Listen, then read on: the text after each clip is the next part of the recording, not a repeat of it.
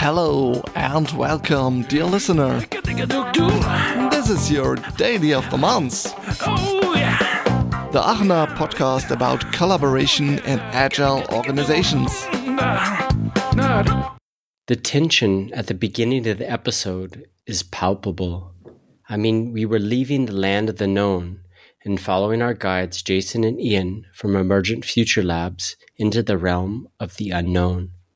Jason and Ian are two American entrepreneurs and consultants who are pioneering the realm of the unknown, probing their way forward while blocking the underlying paradigms of how we have always done things as a way to co evolve an emerging future. In collaboration, the two have called the Emergent Futures Labs into being, which has led to the creation of award winning innovation processes, frameworks, methods, tools, and practices that transform organizations into disruptive innovators to thrive in our changing world. While listening to this dialogue as an observer, I could recognize a false sense of security that I brought to the conversation, maybe caused by my confidence in my role as an innovator. This gave me perspective to see just how radical their approaches are, to understand most of the, what the innovation that I'm engaged in is incremental in its nature. If you're preparing to listen to this episode, embrace your beginner's mindset. Be prepared to go down the rabbit hole with us because you know we're late, late, late for a very important date. Well, it's a one for the money, two for the show, three to get ready, no go, can't go. Don't you step on my day after mine. um, uh, yo, hit it. Hello, and welcome to this episode of Daily of the Month. Uh, this is Joshua, and I'm happy to be back in the moderator seat after four, mon- four months of focusing on on life and work. And um, Chris and Andreas and Franzi took the reins and produced three really cool episodes. So if you guys haven't heard any of those, I would strongly recommend it. Um, yeah, today it's in Germany. We're celebrating the day of reunification. So the East and West come together and signifies, uh, yeah, a new era of Germany. So we're happy to celebrate that day. Um, I spend it out in nature, and now I'm happy to spend it here today with Chris as co-moderator and Jason and Ian. Um, so now I'd like to kind of make a bridge, like we usually like to do, to the last episode. Um, the last time we spoke with Dr. Klaus Leopold, and he told us about his mental model that he called it called flight levels, and he created this to help organizational alignment over many different levels of the organization. Um, today, we're going to be talking about some mental models that Jason and Ian created for their Emergent Futures Lab.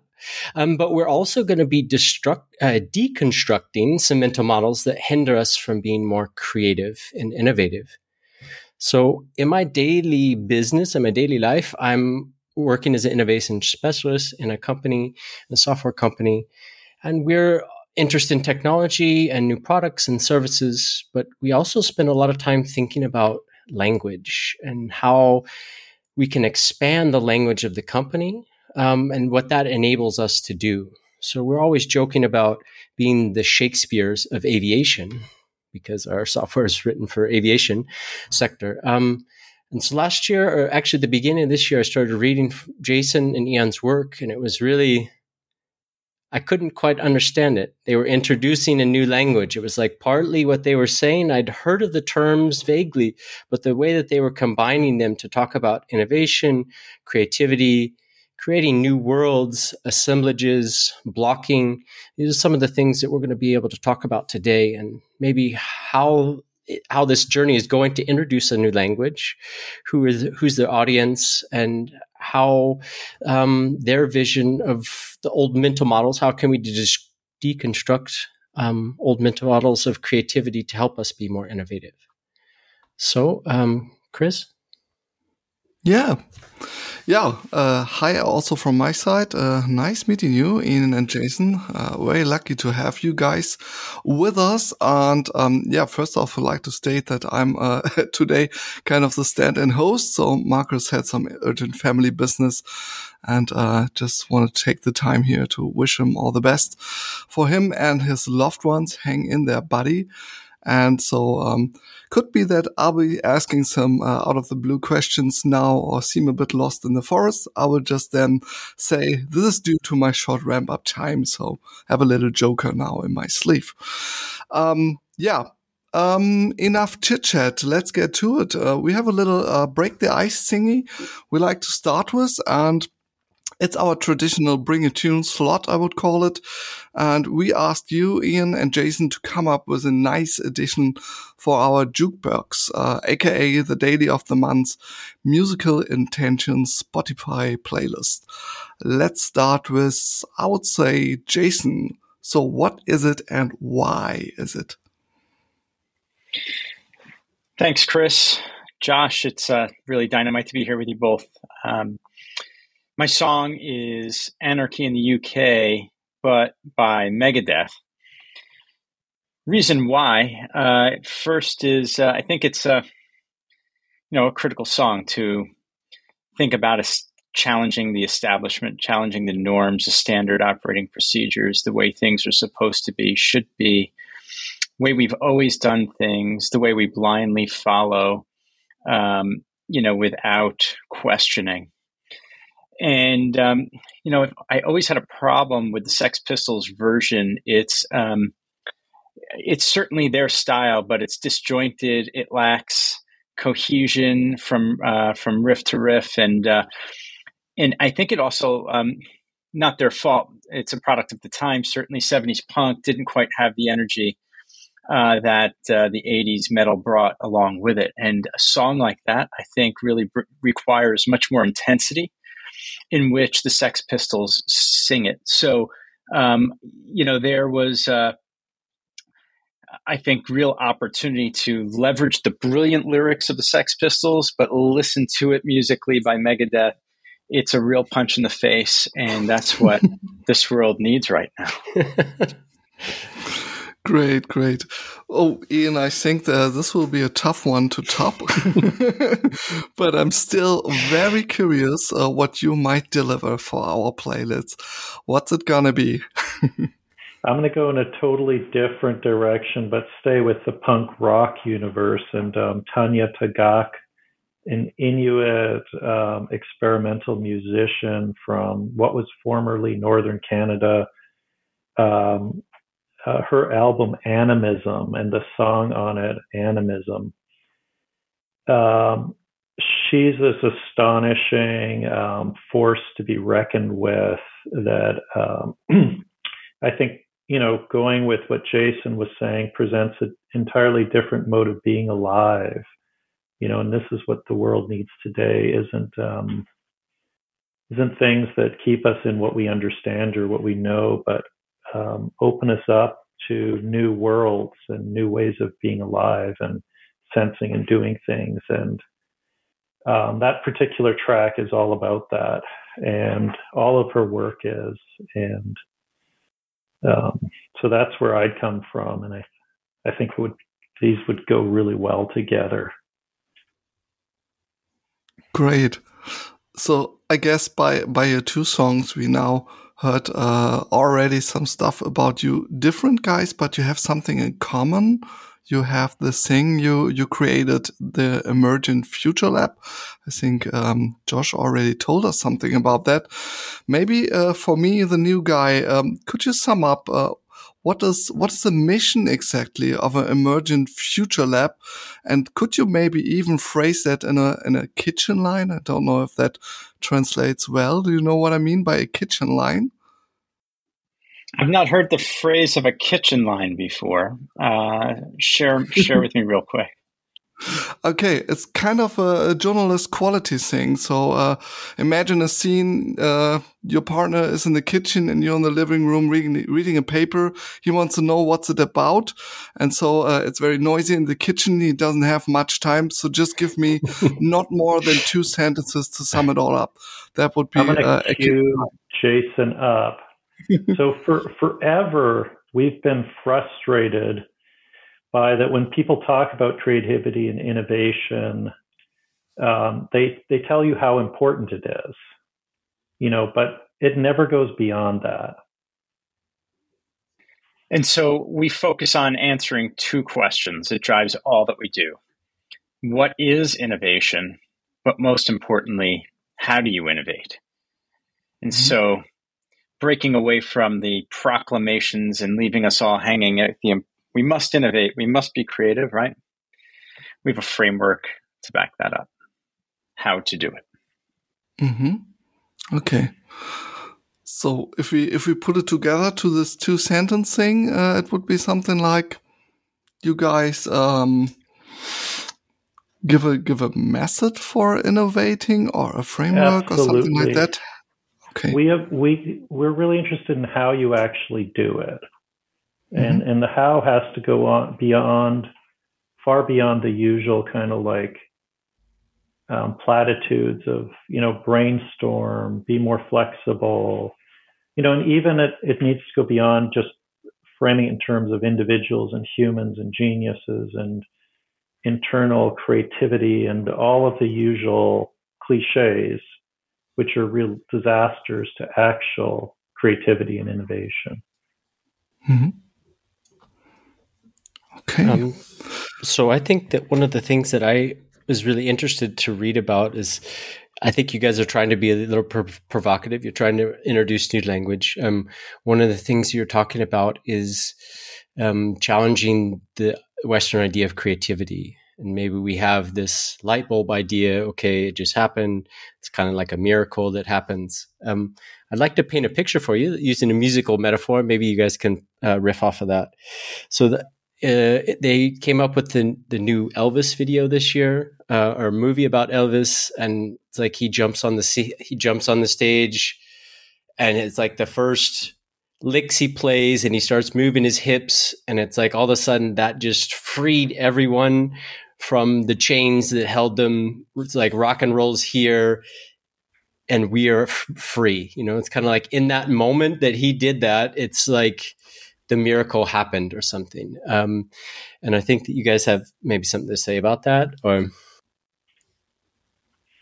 yeah, I mean, I, I would say the big thing for us, maybe like stepping back from Elvis for a second, but coming back to it would be that you know the the western the west coming from the greeks you know all the way to the 20th century did not have a place for um, you know worldly creativity, human creativity in the sense we now understand it, that where something genuinely new could be made.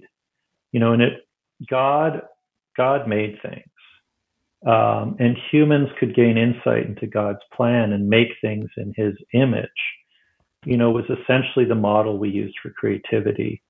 So we we today, even though we've put that behind us, I think we still talk about it as if somebody did it. You know, like Elvis freed us, somebody freed us, somebody made it come about, rather than seeing um, how, first of all, it's distributed. You know, that uh, many things are happening in many places. Um, you know, and Elvis is kind of very late to the game, um, uh, you know, in terms of music. And it's really, if you look at the history of, of North American music, it's coming out of, you know, blues and um, early jazz and what have you. But that aside, it's it's like this model that we always want to pin change, creativity on a person and make this like simple causality radiate out rather than figuring out what's actually happening. Yeah. I would just add that, you know, that moment that Elvis, and it's a critical moment, right, in pop culture and, you know, post war, but the hips were gyrating for generations before, right? It's just that nobody had the um, the the maybe the the gumption to jump on a stage and do it publicly quite yet, right? But there's no no mistaking it. It'd been happening before World War II and before World War One, right? In all the back closets and uh, and so on and so forth. And so, you know, we've been fighting that moment of hips gyrating on a stage in, in various forms for centuries, really. It had nothing to do with Elvis. It'd been he was made, you know, by all of the uh, the evolution of young people for centuries, really. He just happened to be the one that jumped up there and gets that label. That seemingly aha moment. I'm I'm wondering a bit here if we have this musical uh, example of how much intentionality uh, is in there.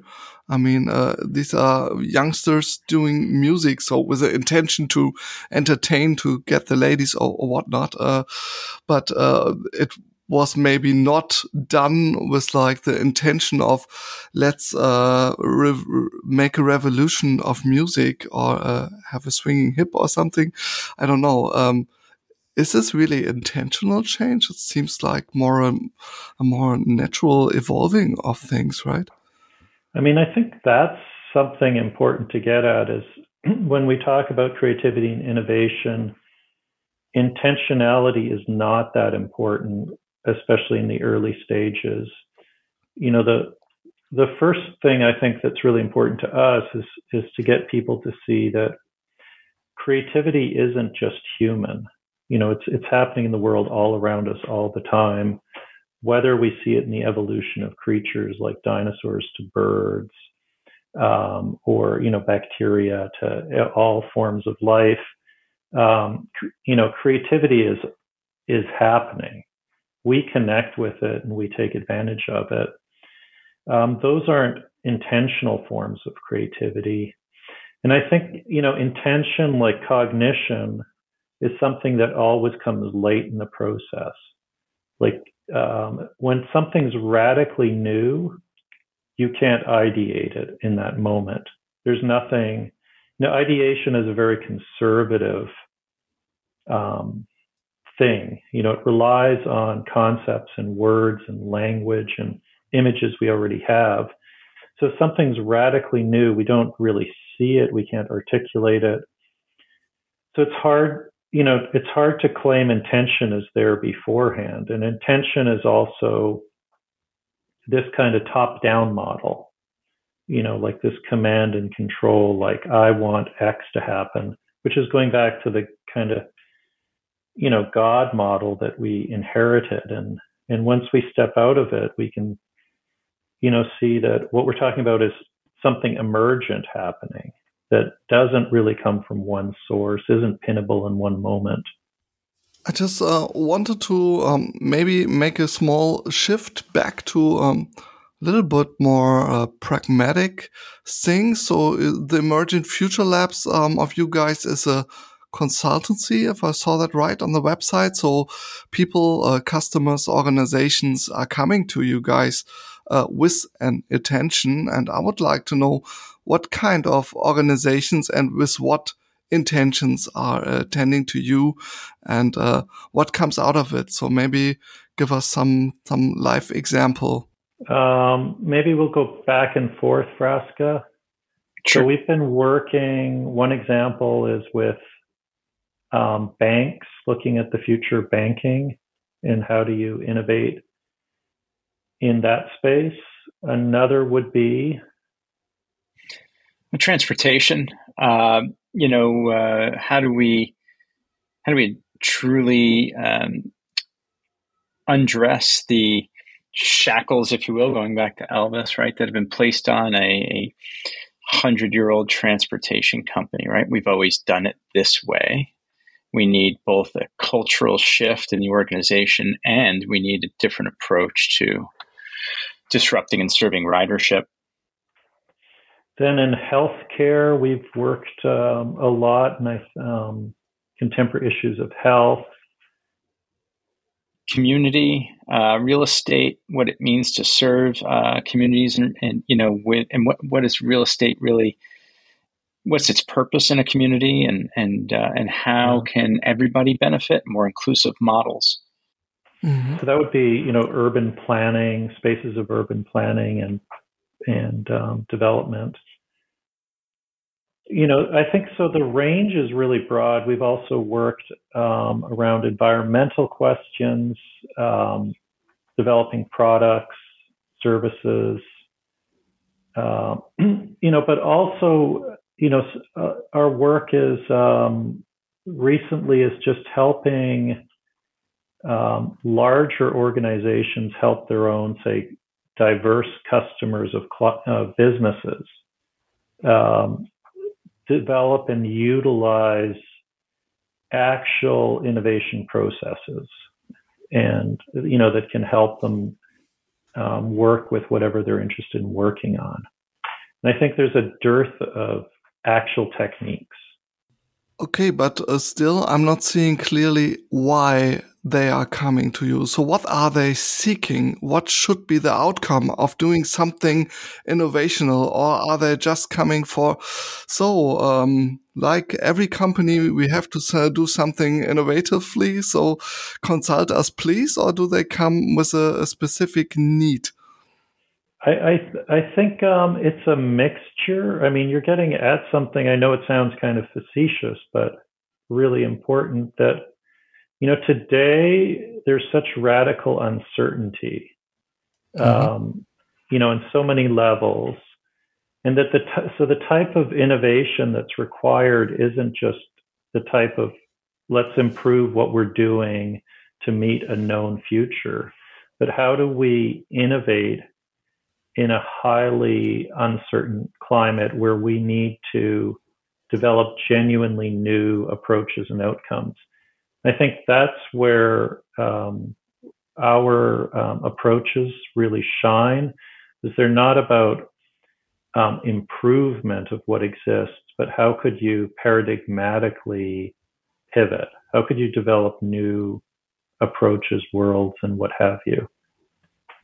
Yeah, and I'd, I'd add quickly, you know, um, so many organizations going to ideation workshops, uh, signing up and implementing idea management software, uh, sticky notes, brainstorming, and recognizing over time the outcomes are all mundane, conservative, conventional. Um, they're all of the known, right? And so um, I don't think that. Uh, m- most people we start to work with don't necessarily, most, not all, have the inclination that they're looking for something different but then when they engage with our work and our content, they realize that's what's missing, right? Like this whole notion of ideas coming from what exists and what is known. And therefore, they see in our work that there is another way, right, to disruptively innovate because not for the sake of innovation, Chris, like you had said, but for the sake of their organization's survival, right, and evolution mm-hmm. to meet today's you know rapidly changing environment, right? And so um, tools like design thinking, you know, uh, which are, are are best branded tools for innovation, but those that are really paying attention are, and are willing to, if we go back to the song, like question things, right? Uh, then they'll rec- they recognize design thinking is actually not doing anything uh, disruptive, right? They're getting, they're empathizing with end users, they're meeting wants and needs, but they're not truly disruptively innovating. And so uh, that's that's where we kind of come in. We kind of fill that gap where uh, there's a framework to disruptively innovate. It's like it's the first half of innovation that most people overlook and ignore. Mm-hmm. Um, so it I mean, what drew me, guys, what drew me to your work was that it was, you know, it was new. It felt trying to fight like you were expressing, you're wanting to express something new. Maybe you guys don't even know exactly what it is, or, you know, you have insight and you're trying to share it with the world. Um, some of the clients that you or um, sectors that you're talking about are really close to infrastructure level um, of, you know, banks, roads. I mean, mobility, um, and those tend to be very conservative. You know, they're they're sh- infrastructure. So they're, if I look at music, you know, they're they were in a way innovator, uh, innovative, faster, and they could change. And now we're looking at, I mean, the systemic things that hold systems together. Um, do you notice the difference in your clients? Are they able to, and maybe they have to be secure first. You know, they have to, they have a special kind of uh, place in the in the world because they have to ensure some kind of safety or um, even when things are falling apart but they they can support and they can also um, maybe constrain our our changed. but i think i see people who tend to work in these industries are also um, grounded maybe in similar ideas and ways of being in the past is there a difference in the clientele or do you see engaging with maybe towards radical innovation? Is there um, maybe fear in adapting or? Yeah, I mean, I, th- I think in a general way, what you're saying, Joshua, is all right. But I think in the reality, you know, there's two parts to it. One, on our side, we're really interested in working where we can have um, transformative impact, as you're saying, at deep levels, at structural levels you know, this isn't the time to just innovate for the sake of innovation and make more crap that nobody needs. Um, you know, what's worth doing today, you know, in terms of deep innovation. And so we, we, we deliberately strategically locate ourselves in these spaces.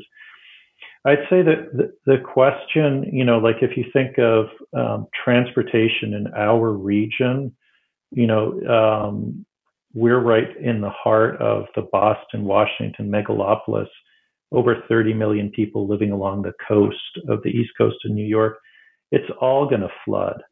You know, we're going to lose airports, train systems, everything. There's no um, there's no option but to face the fact that we need radical innovation. You know, so I, I think these are conservative spaces that are also seeing um, the importance of rethinking how they work and um, and that's you know where we come in and that's where our interest is a bit of thinking time here. Conservative. I'm not sure if i already want to go to that um, conjunction with like change. Uh, i mean um, if you're thinking of innovation at some point, you you you are also thinking about how to implement those innovation ideas that you had and how to get the people um, to go with it or to design the new way with you and not for the people. Um, but I'm still. Um, I think that's something. an important point, Chris. Like um, that's why we call like back to our name that it's emergent or you know, really the future's co-emergent. Like you can't design things for people and impose, you know, and expect to impose it neatly, like in this kind of future backwards way where I envision, you know, um, like God, a utopia, and then I'm like, everybody submit. Let's make it that way. You know, those those things are um, models for pure frustration and not for innovation where innovation emerges. You know so it's it's really i think like you're saying is we have to invent processes that allow the new to co-emerge with infrastructure and people and you know environments. And that you can't like in a command and control way just drop it down and I think that's really where the classical ideas of creativity um, truly uh, not just fail, but cause um, suffering and misery and terrible models of, you know, change making. Um, and, and so that's really at the core of what we're trying to get to. I think that's a magical part for me. So, um, how to make this change and innovation is naturally bounded to something drastically changing. And if you're talking about what did you say? Radical innovation. It even sounds more, uh, more big. And so I would say this could be also very uh, fearful for many people. So change is about um, there are these natural frights, so loss of control, more uncertainty. How will it be? Uh, I could lose face. I could lose status whatsoever. And normally, if you think about organizations, you have like this innovation departments or you have like these small experimental groups or these innovation gurus doing something in a bubble or in a lab situation. And then Heureka, they come out of the room and want to sell their innovation idea. How is the magic, uh, where's the magic potion to get really everyone on board to have it really emergent? Uh, I need something to grab here to understand. Do you have something from real life? How you make it possible with customers? Maybe um, there's a bridge to the, you know, the example, Joshua, that you were talking about earlier with the Wright brothers in flight. Um, you know, and, and you know, and what the Wright brothers did differently than others at the time was is they precisely didn't have some genius idea in their head, some plan what a plane should look like and then make it real, which was a, what a lot of people at the time were doing. And you know, you kind of see those people where they launch these um, things into the air, and then somebody dies instantly, or you know, they jump off the Eiffel Tower or some big bridge. Uh, but the Wright brothers um, strategically decided in a model where that you know it went by small steps of attuning themselves and following um, you know forces in the world you know so first like can we make a a kite be stable in the air you know at a certain spot. So they picked a spot in the world like kitty hawk where the wind's constant there's these dunes um, that make landing possible you know the sand is soft. And then they they started step by step building up and co-emerging. And then as they co-emerged you know new concepts and ideas came about and they tried them.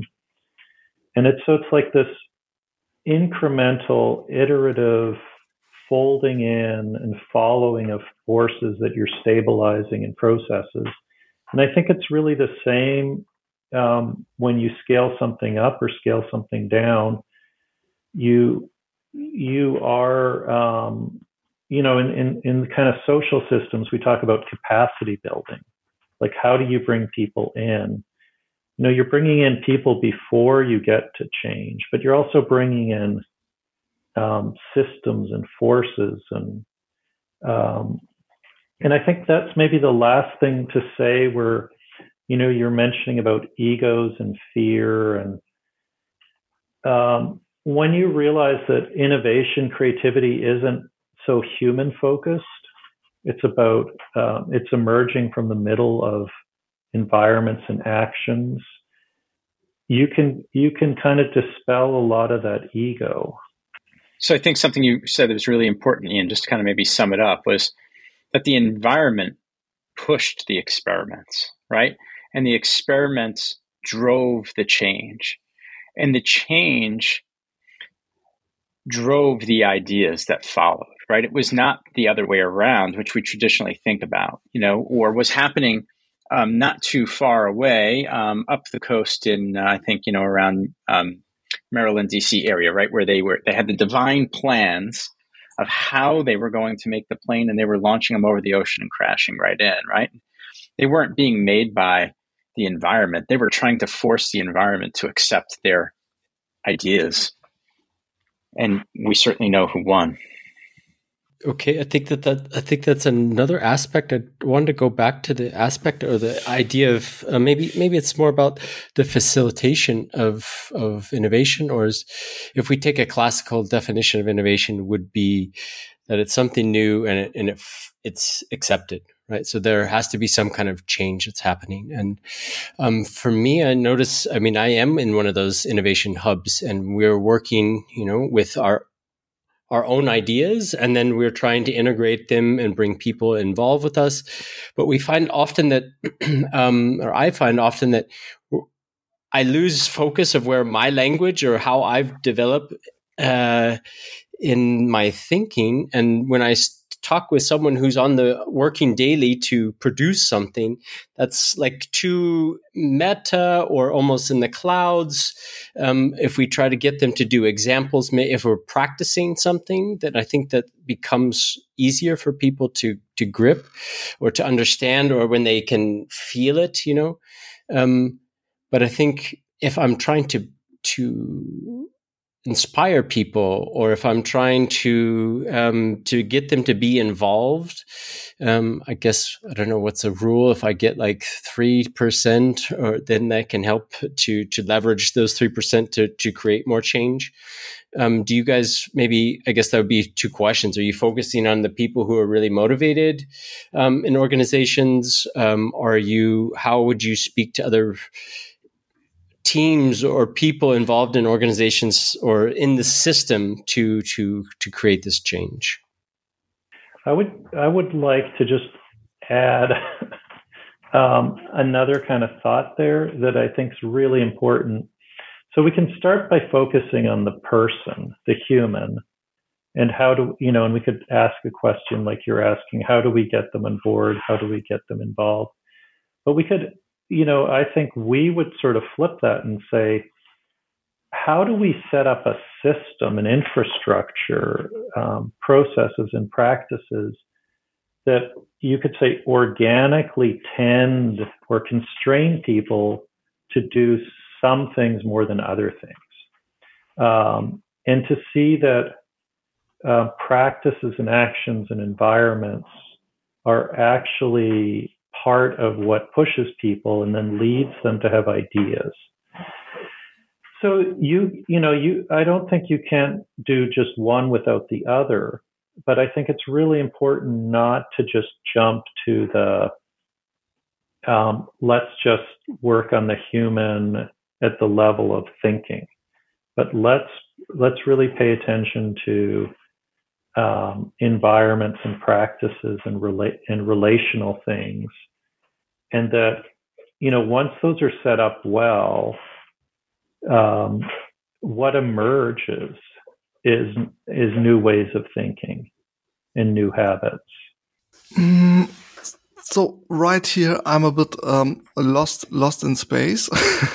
So i'm i'm trying to get back to the ground, uh, to have it practically for, before my eyes. So you're talking about enabling uh, constraints. It's something we already touched before, um, or uh, when you told us about that Wright brothers uh, thing. Uh, so like I'm also trying to find the right meadows with the soft sand that we can uh, spot out uh, with the bank customer that you had. So what exactly did you change about the system? Where did you find the, the good meadow for the, for the bank client, for instance? Do you have some example on that or maybe a situation, something where, where things changed in a way that you that you like it so so more systematically? That that's a really early stage one we're working on. So, you know, it's I, I think we're in the spot you are, Chris, where it's a real challenge to figure out exactly how we get to that spot, those spots. You know, so there's like an attunement process of figuring things out early on. Um, we're still really in that phase there. Um, you know, but I think like to to land on the ground, like in really simple terms, we we like to we like to help people, I guess, see what's the what's the underlying um, most basic way you're doing things. What are the underlying assumptions, and then what happens when you block those, when you refuse to do them. You know, so mm-hmm. um, you know, and I and I think that that immediately leads to um, the kind. It gives space for unintended things to emerge that could be experimented with or followed. So, you know, one of the techniques we often use at the beginning is just, you know, disclose underlying logics, techniques, practices, what have you, um, frameworks, and then um, strategically block those and see how you could still do still approach your your major area of interest. I'm sorry to say that I'm still not seeing that before my eyes. What would be something that you then block? I need really something to to touch here. To so I, th- I, think of... um, if we go back mm-hmm. to Kitty Hawk, right? Um, mm-hmm.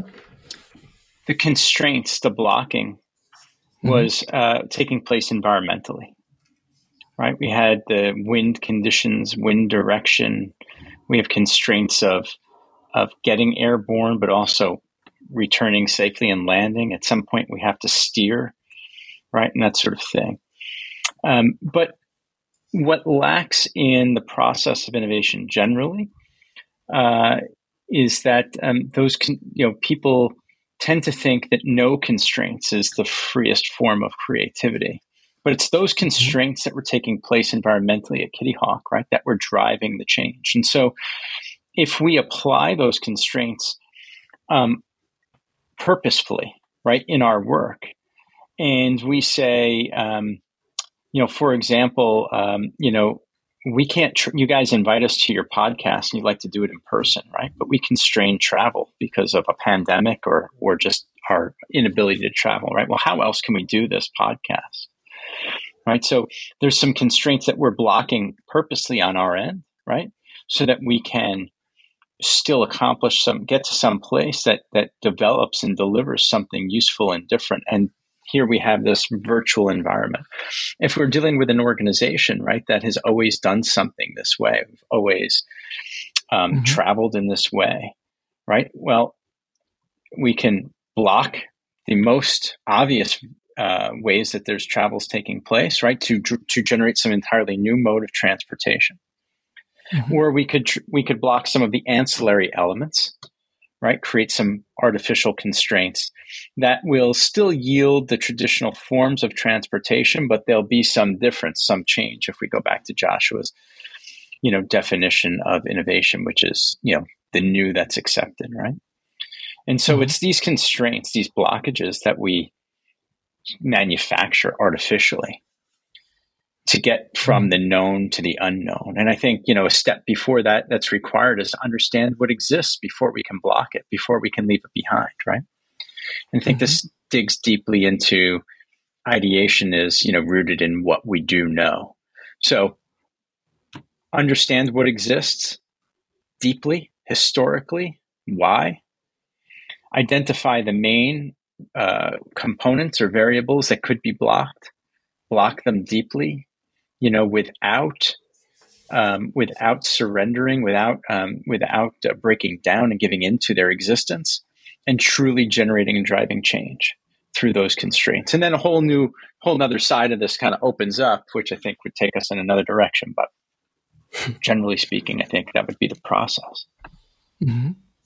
And so it I think Chris, maybe a good example I've, I've, um, yeah, what I've used in the past as a method for is from Triz, which is more about a technical way to approach um, product development. And um, so, what you would do is list all the is all the pieces of and functions of an, a device. If it was maybe like a cutting messer uh, knife, um, then you could list, you know, the the function that you don't really want is that you cut your own finger you know and then you block you would list all these parts out and then you'd say block how do i block this from cutting myself and then just blocking mm-hmm. the idea of that helps to to maybe um i guess send you in another direction of where your thoughts could go i think um, would be mm-hmm. one example i think for us what's also really important here is that when you block something, you want to figure out how to block something at a paradigmatic level. You know, so um, you know, so it's not just um, well, maybe to back up, if you want to have a, a qualitative change to happen, not just an improvement or diversification, but for something genuinely new to emerge, you know, when you disclose and figure out what's going on, you need to understand what's the underlying paradigm and what some set of qualities of that I could block. Because if you don't do that, you're just getting a variation of what exists. But at that point, what's important is you're not trying to come up with a new product. Um, you're trying to you're trying to allow a new paradigm to emerge. You know, and after that comes into being, you can start to think about how to apply it. You know, and, and I think there's so there's a set of experiments that are happening after blocking that are about the development of um, new new paradigms, new worlds, new ways of being alive that is really critical. I, I would I would just like add really quick uh, and riffing on what Josh you were saying with Triz. Um, Triz is also um, embedded in solutions, right, and, and problem solving. And I think problem solving, solution thinking gets back still to the known, right, and forecasting a predetermined outcome. Whereas um, whereas we like to live in a more open ended um, you know, emergent process that reveals itself through blocking unintended possibilities emerge that are worth that we can then follow. And we can we can determine if they're worth following right? For a world worth making if you will but we're not predetermining by blocking right and constraining what exists. We're not trying to get to a place. We're allowing the place to reveal itself if you will and if we're looking carefully enough we'll see those possibilities. So i think there's a bit of a nuance there. Um, think I announced that I have some understanding questions. Um, if you if you guys are talking about we have to inspect the underlying paradigm, um, I just realized paradigm is, is a word that it's kind of fuzzy for me. So what do you mean by a paradigm? Sounds somehow big. Maybe someone can give a quick definition. Yeah. Um a, par- a paradigm here, we mean like the underlying assumptions behind any um, large way of doing things. Like, so we have a paradigm, um, you know, of kind of that humans are radical individuals, we're discrete beings, and that kind of drives a lot of things, right? So that's like a uh, humanist, individualist paradigm of, you know, and innovation would require, you know, one form of innovation would require pushing against that. And maybe we can also lens a bit. So I'm having two pathways and maybe you can help me steer. So on the one hand, I was interested you have on your website like this seems to me like a process. There's task one, engage, task two, disclose, deviate, and emerge. We could look into this. What do you mean by that? Maybe uh, giving a little introduction on that. So what are these steps and why these four steps? Um, or we could uh, look a, a, bit deeper into your, I would say, criticism of design thinking or uh, conventional uh, innovation and not uh, radical innovation. So where where do you want to go? There are two pathways now. well, I think they're both interconnected, right, Ian? Yeah, I mean, I think starting with design thinking might be helpful because it gives mm-hmm. people mm-hmm. a sense. Um, you know, our, our big criticism of design thinking and, and similar approaches is that if you um, you know, with design thinking, you start by empathizing with people and you say, what's your problem? You know, what's going on?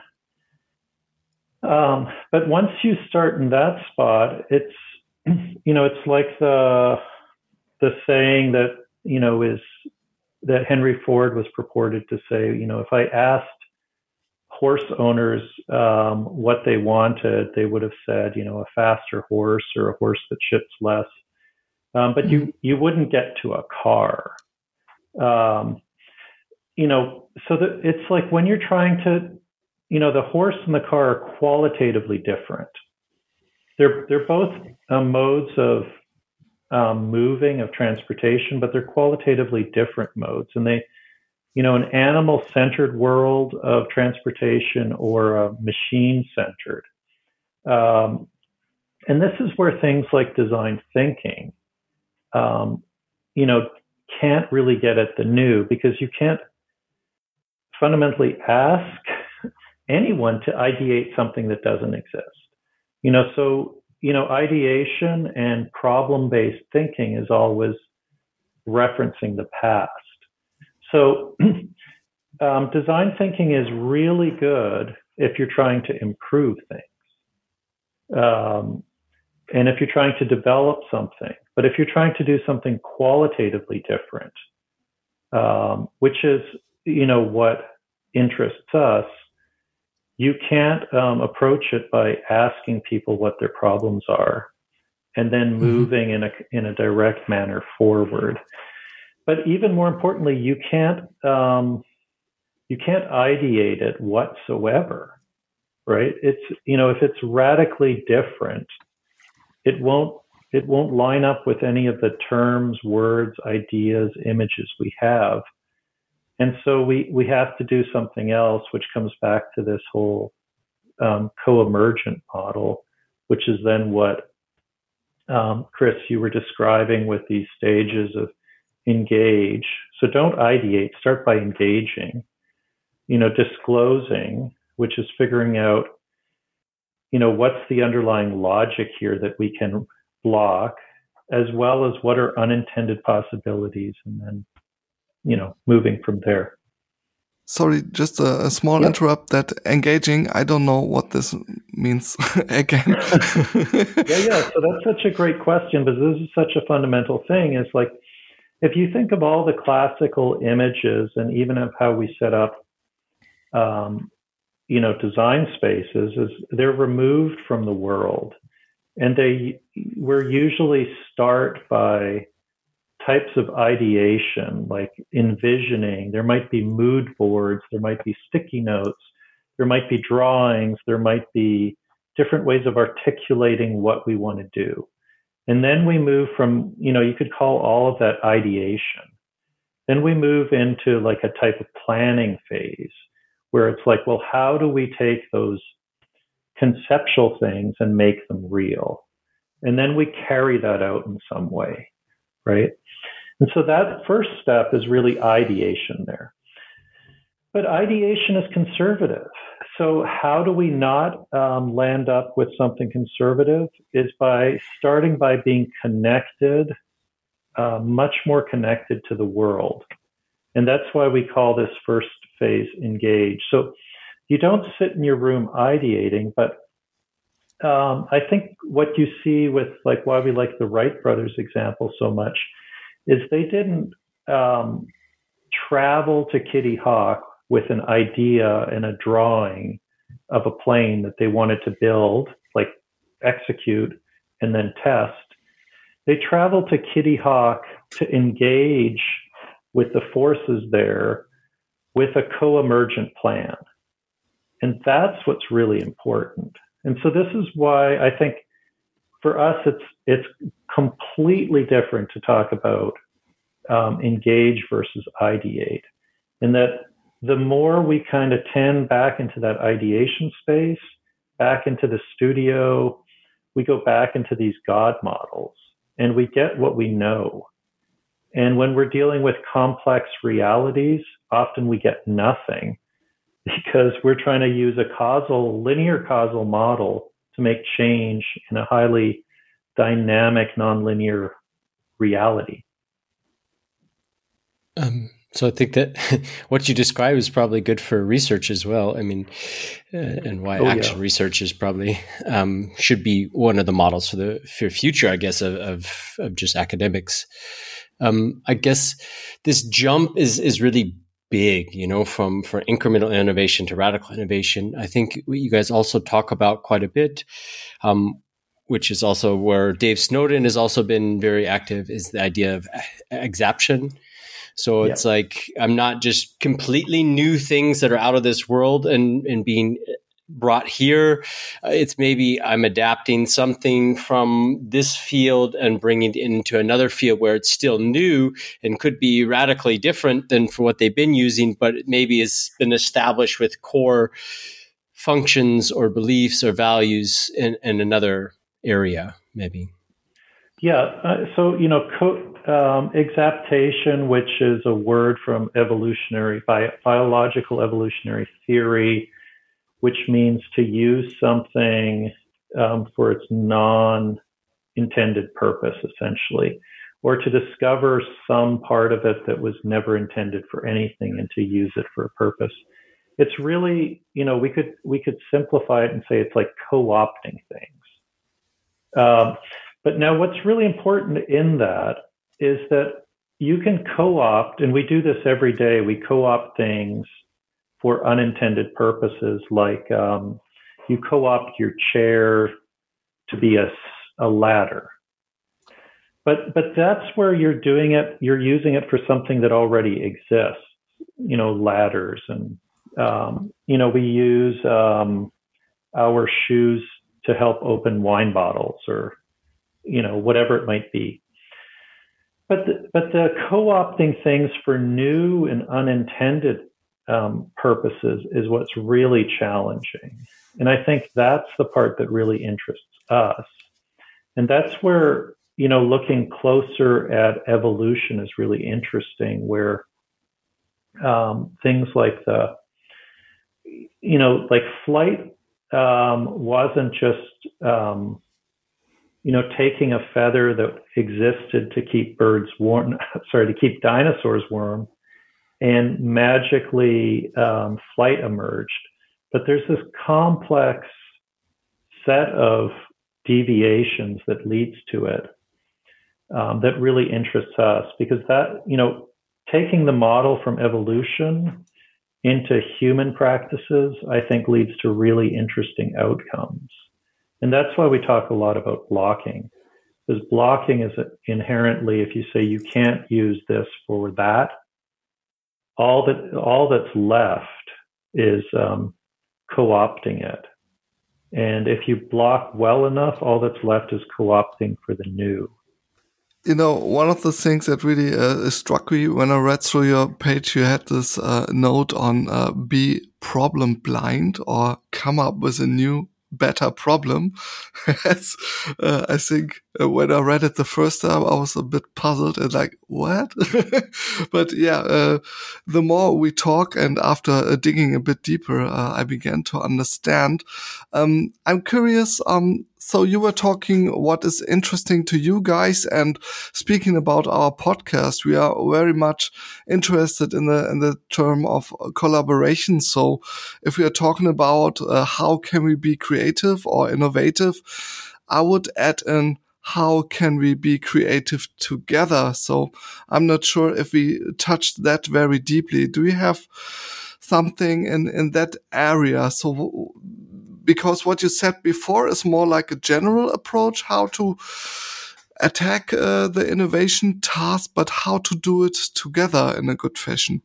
Yeah, I, I, think you need everybody, right? Like it's not, again, going back to the individual, right? It's not in one person, even with one person with a, a great process that they stick to and follow, right? It's that we need a more distributed model, right? That it's not um, us against them, but we're a collective working towards some outcome. It's that we're learning from one another's work, right? And following the interesting, following the um, following the new to some some different destination. Uh, so it's it's uh, it's relational, right? It's we're we're we're everything as agency. We're we're being informed and informing through the work of the collective, right? It's not just a person. So us working together, right, is, is critical. Mm-hmm. I would add, I mean, what you're hinting at, Jason, is that most of the most important collaborations we have are not just with people, but with our environments and tools and processes.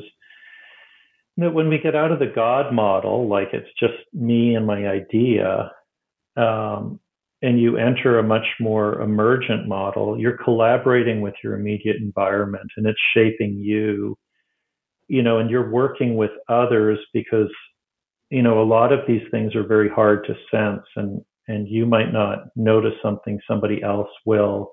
So you need these large kind of collaborative, sensitive models.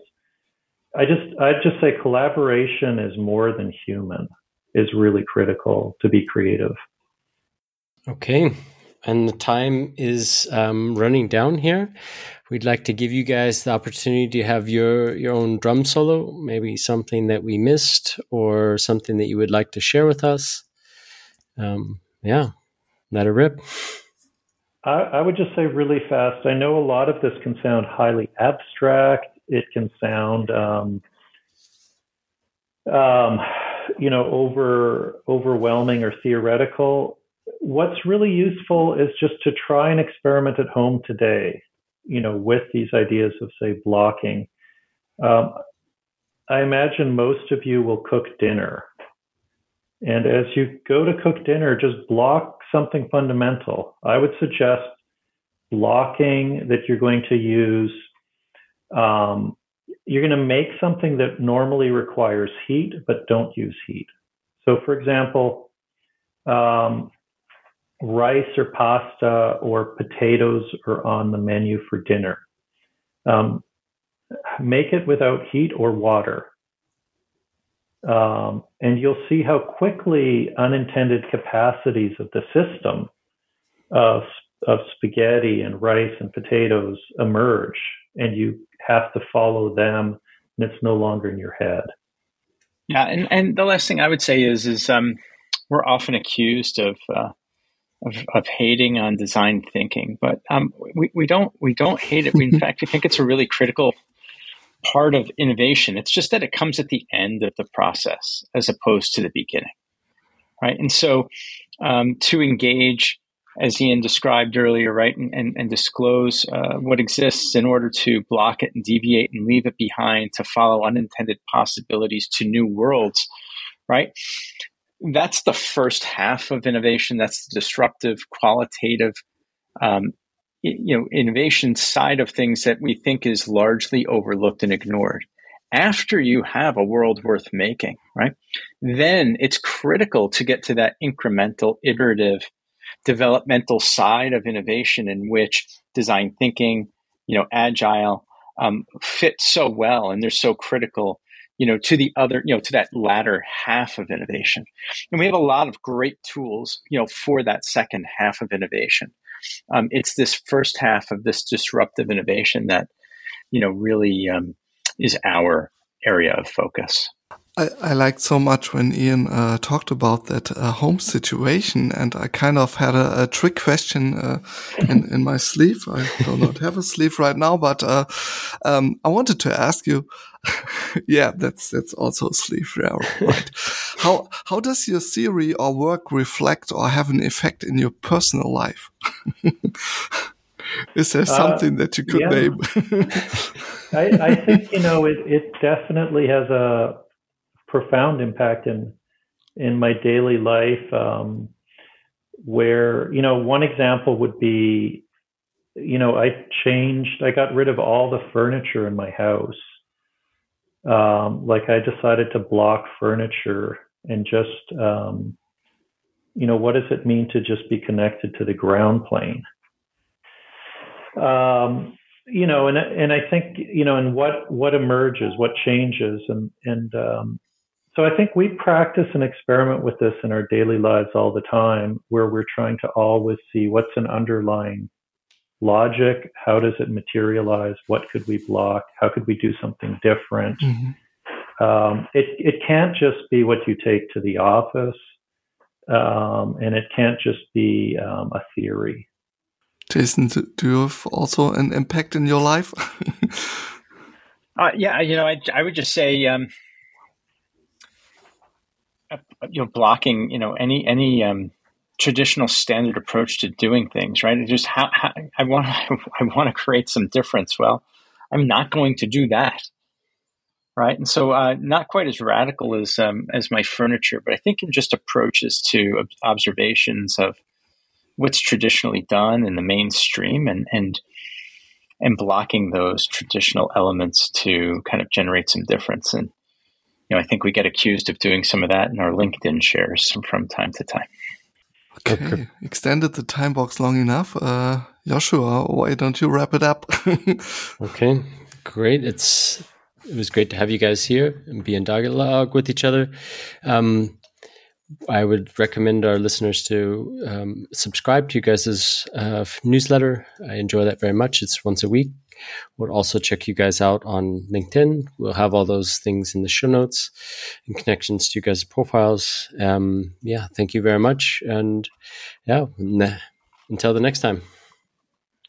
Until okay. the next time. Super, super great talking, really stimulating. Thank you. Chris, Josh, cool. thanks so much. Really appreciate it. It's terrific. Great. Thank Talk you. okay. Bye bye. Thank you both. Right. Really appreciate it. Wonderful talking.